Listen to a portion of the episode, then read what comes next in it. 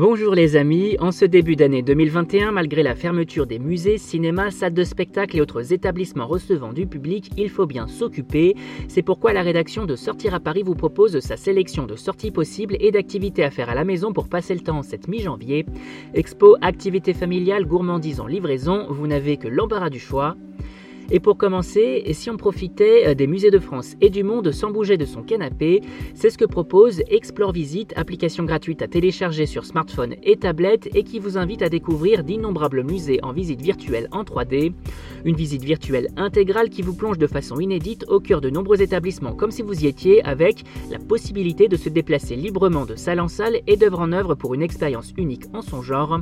Musée Grévin, musée Jacques Marandré, piscine de Roubaix, British Museum, San Francisco Art Institute ou encore National Gallery of Art de Washington, vous êtes propulsé en un clic dans les plus beaux musées du monde. Bref, un véritable concentré de culture dans votre poche.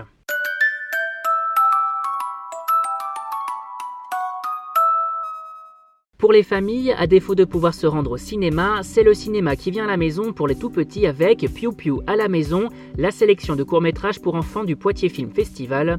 Au programme, 5 métrages pour les plus jeunes autour d'un thème les animaux à poil et à plumes. Partez donc à l'aventure avec The Short Story of a Fox and a Mouse, Le Loup Boule, Tôt ou tard, Oh My Dog ou encore Bob. Pour retrouver cette sélection, rendez-vous sur notre site www.sortiraparis.com sur notre article dédié. De jolis courts-métrages à découvrir en famille le temps d'un après-midi et l'occasion d'initier ses enfants au 7e art.